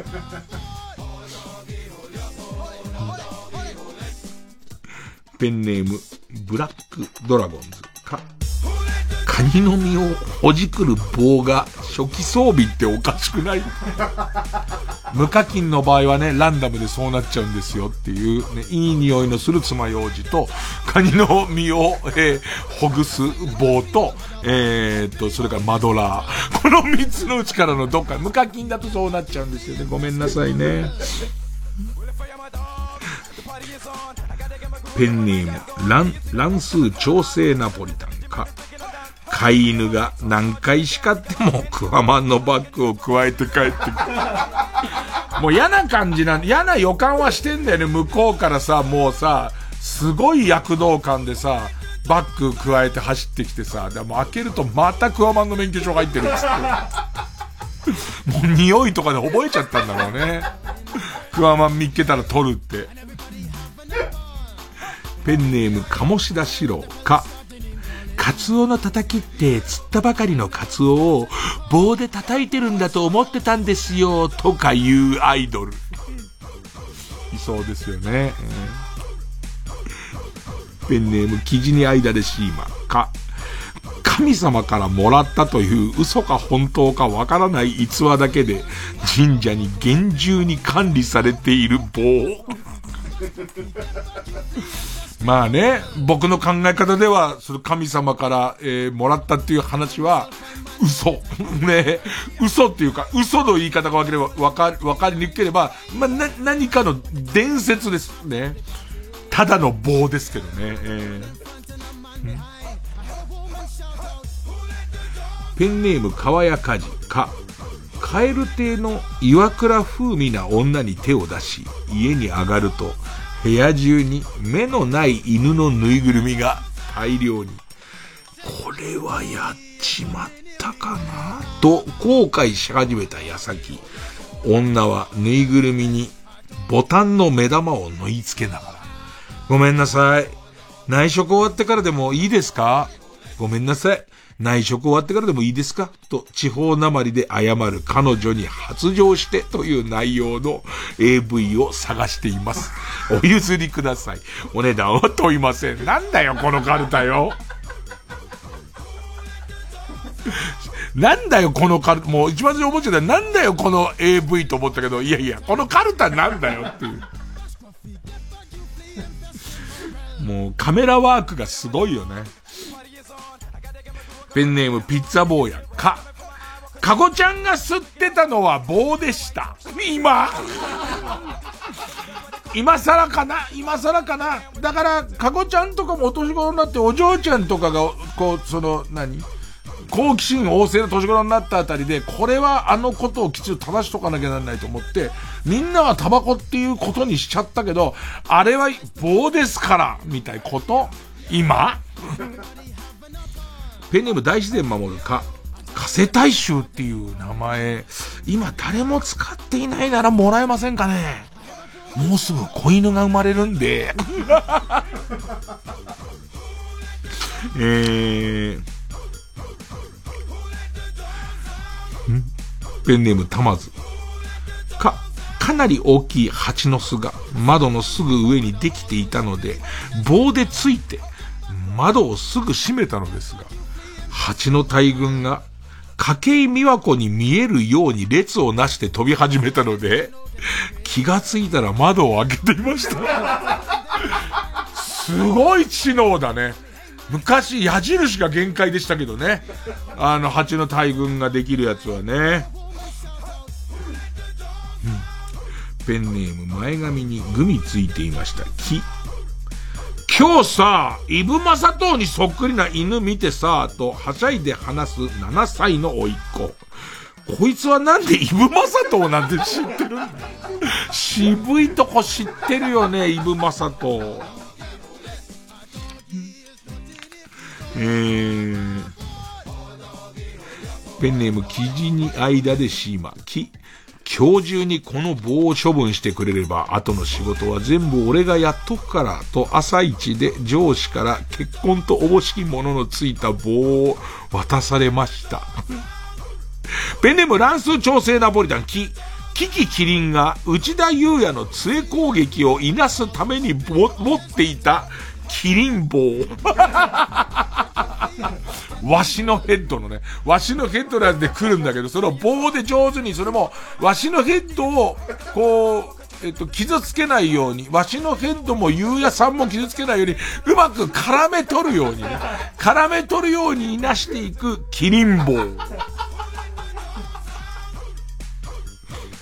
ペンネームチェリマツ。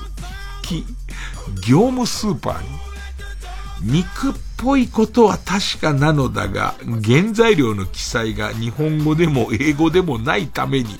何の肉なのか、そして何なのかが全くわからない棒が、80%オフで売られている。サラミみたいなやつかな硬い、サラミにしてはすっごい硬い感じのやつが、えっ、ー、と、食肉のコーナーにあるんだろうね。肉のコーナーにあって。ペンネームチェリマツ、キ、ギャル曽根の、棍棒みたいな一本ぐそ。季語もないし、棍棒と一本ぐそで情景が被ってるし、何を食べて一本ぐそが出たのかもわからない。衛生名人なのにね、おっちゃん、腕落ちたね。な、夏井先生、夏井先生が。北あかりの目覚め、き、清塚深夜が、おしゃべりに夢中で全然ピアノを弾かねえ時に叩く用の棒。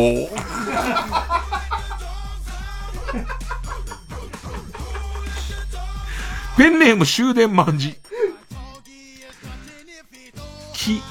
記憶の片隅に武蔵丸が A 六助をトゲトゲのついた棒でバッチバチしばいてる姿を見ながら、徳光和夫が号泣しているシーンがありますけど、これは何年頃の24時間テレビですかね？あのね、えー、嘘とか、そういう冷たい切り方をしちゃいけないんなら、頑張ったけど寝てたと思うよ。その24時間テレビの後半で。ね。うん、ペンネーム豆腐小僧く。クララが元気になりすぎて一人で野犬を狩るようになりました。車椅子ドリフトさせたらキーって言って、そこからゴロゴロゴロゴロっつってスタンって立ってみんなが、クララが立つと思った後に野犬の群れをはいはいはいって言いますからね。うんペンネーム、釧路ダンディ、く、空気一周に肛門を舐めてくる犬。裸で裸でね。ペンネーム虹色ろうそく。く、クジラの潮吹きを止めてやろうと棒を差し込んだら水圧で大爆発を起こす夏だ。えー、ペンネームソフィーと双子の姉妹。く、クソに棒を刺して持って走ってみても、どうしてもあられちゃんみたく可愛くなりません。なぜでしょう？探偵さん調べてもらえませんか？何その展開ずるいよ。展開ずるいよ、もう最後のその数文字でさ、景色変えちゃって。で、竹山くんが依頼受けてんでしょ？出てクソ棒に刺して走ってんでしょ？メガネ、メガネだからっ、つって。あのメガネの、いつもメガネのまま、まあの、紫のね、帽子かぶって。ペンネームチェリマツク。Google ストリートビューで、ヌーブラを加えて逃げるドーベルマンと、それを手ぶらしながら追いかけている女性が映っている場所があるらしいのですが、その座標を教えてもらえないでしょう。今まで噂を頼りに当てずっぽうで探してたんだろうね。おそらくこれはアメリカだなっつって。ね当てずっぽうで探してたんだろうけど、当てずっぽうで見っかるか、そんなもん。うん。ペンネームソフィーと双子の姉妹、ク、クリスマスに犬の、クリスマス、犬に三角のクラッカーみてえな被り物をさせる女は、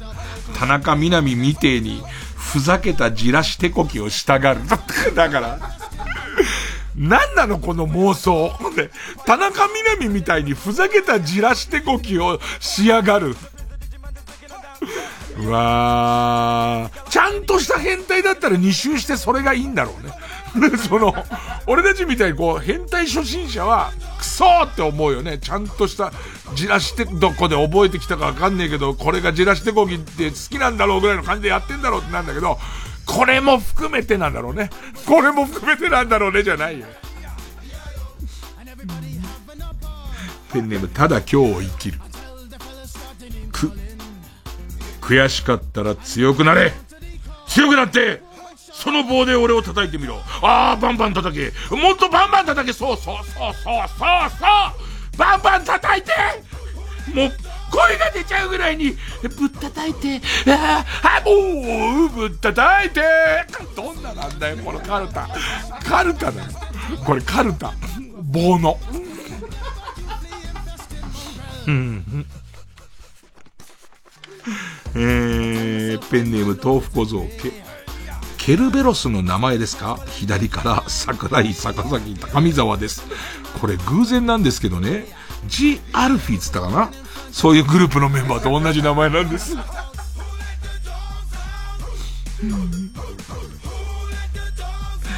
えー、ペンネーム、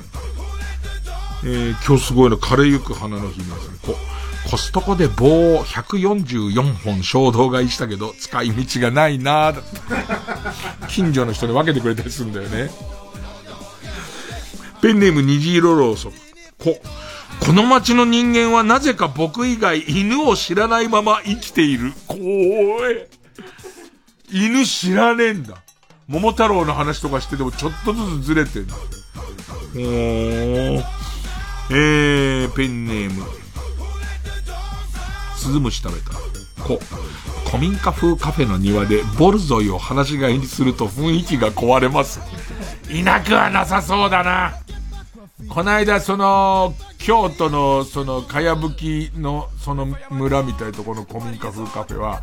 逆に良かったのは、和の古民家風カフェなんだけど、今時、えっ、と、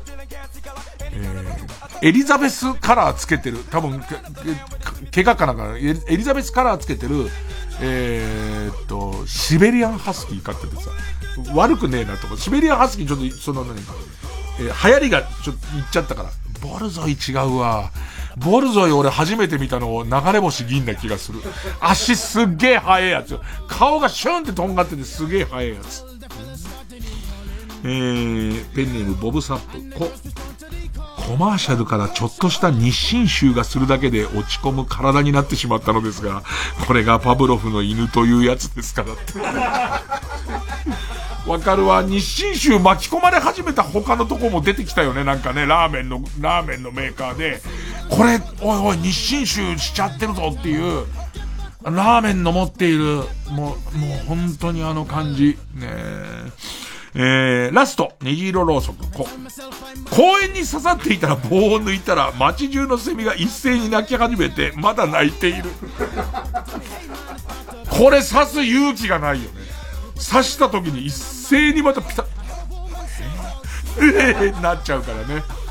さあ、ということで、今週は相当種類が違いましたけども、リスナー投票で勝ち残るカルタを決めましょう。勝ったと思う方のカルタが魔法少女イジュピカちゃんカルタならメールの件名にカタカナでイジュピカ。例は犬棒カルタならメールの件名に漢字で犬棒と書いて、メールの本文の方には住所、氏名、年齢、電話番号を書いて、CM の間に送ってください。ちょっと短めです。え投票は1人1回で、抽選で3名様にバカ力カードをプレゼントします。メールアドレスはいつもの baka.tbs.co.jp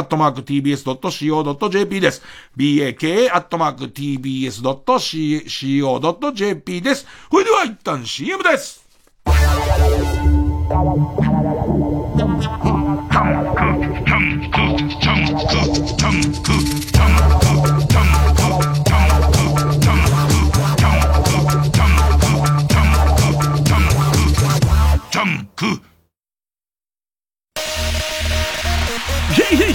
DJ コーです。現在空気階段の全国ツアー第6回単独公演「無修正」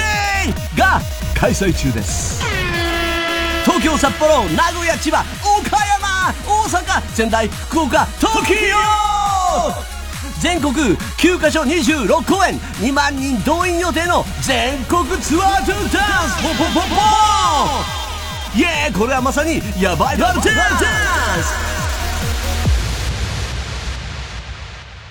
詳しくは TBS ラジオのイベントページで。TBS ラジオ公演スロバキアフィルスペシャル。7月6日サントリーホールで開催。スメタナ、モルダウ、ドボルザーク、チェロ協奏曲新世界より。スラブの名曲を名門スロバキアフィルの演奏で詳しくは TBS ラジオのホームページイベント情報まで。ここで夜な夜なウィークエンダーズの「イントゥ・ザ・ウィンドウ」をお聴きください。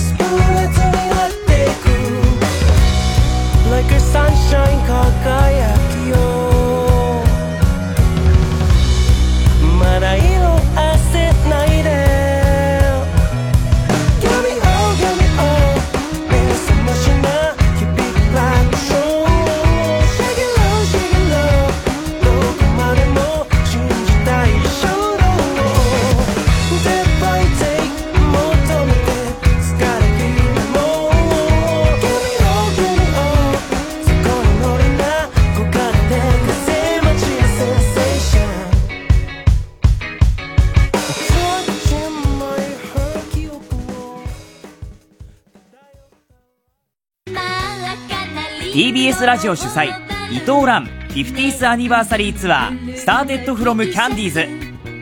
キャンディーズとしてスタートした伊藤蘭がデビュー50周年を迎えます。最新アルバム「レベル9.9」の楽曲とともに今もなお輝き続けるキャンディーズナンバー満載でお送りする50周年記念ツアーを開催。8月19日土曜日神奈川芸術劇場。9月2日土曜日東京国際フォーラムホール A はスペシャル公演。チケットは好評販売中。詳しくは TBS ラジオホームページのイベント情報まで。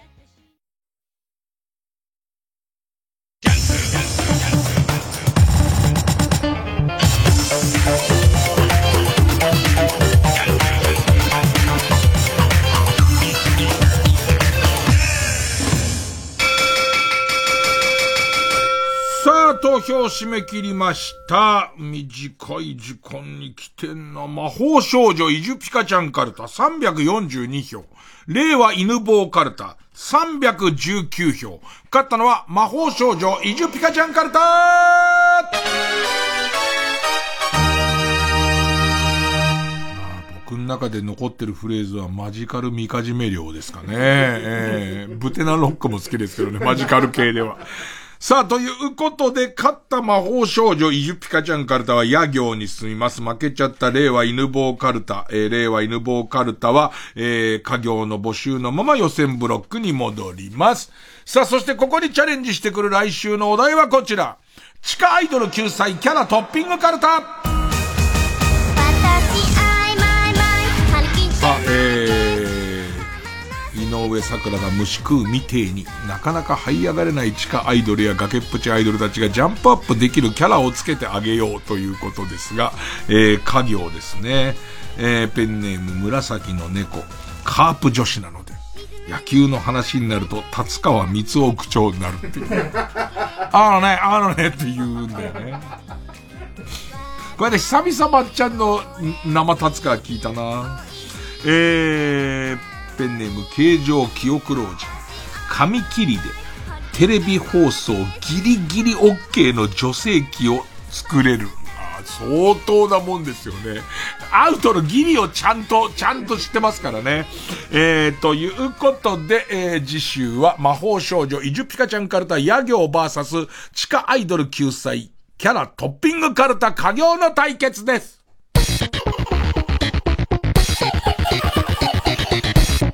曜ジャンク伊集院光る深夜の博士から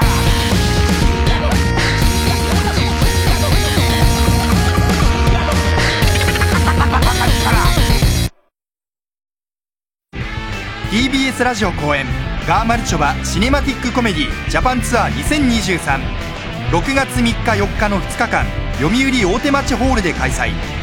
2年半ぶりの新作公演。たった一人の喋らないパフォーマンスで客席中が大爆笑。ガーマルチョバが体一つでワクワクドキドキを皆様に届けます。チケットは全席指定。税込5500円。各プレイガイドで販売中です。お問い合わせはサンライズプロモーション東京。0570-003337 0570-003337まで。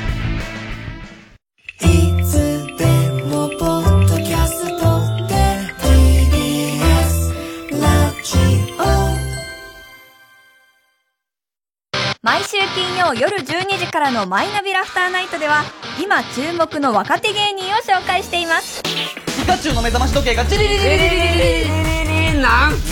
芸人とリスナーこそ東大に行けマイナビラフターナイトは毎週金曜夜12時から TBS ラジオジャンクこの時間は小学館マルハニチロ他各社の提供でお送りしました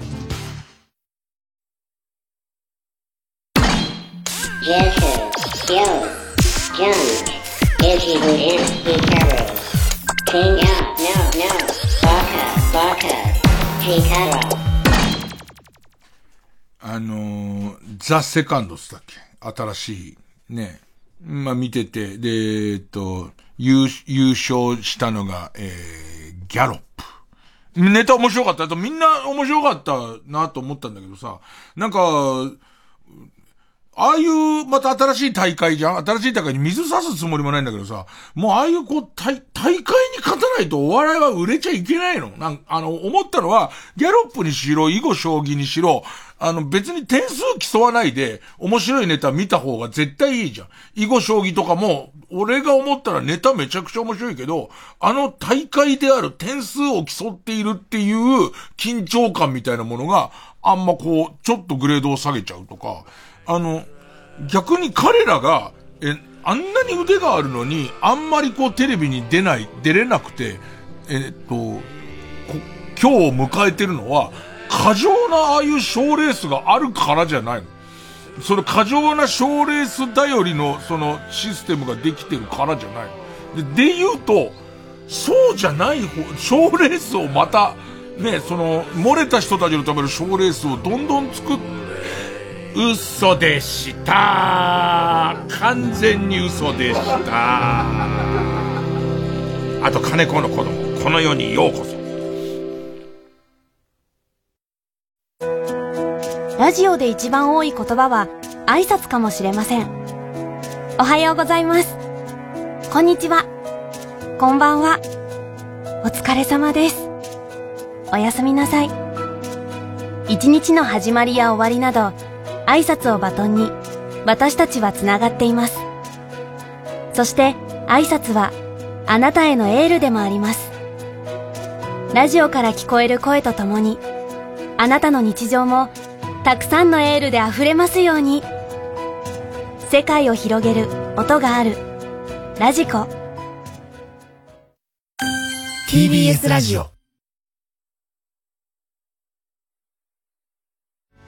総合住宅展示場 TBS ハウジングであなたも夢を形にしませんか？3時です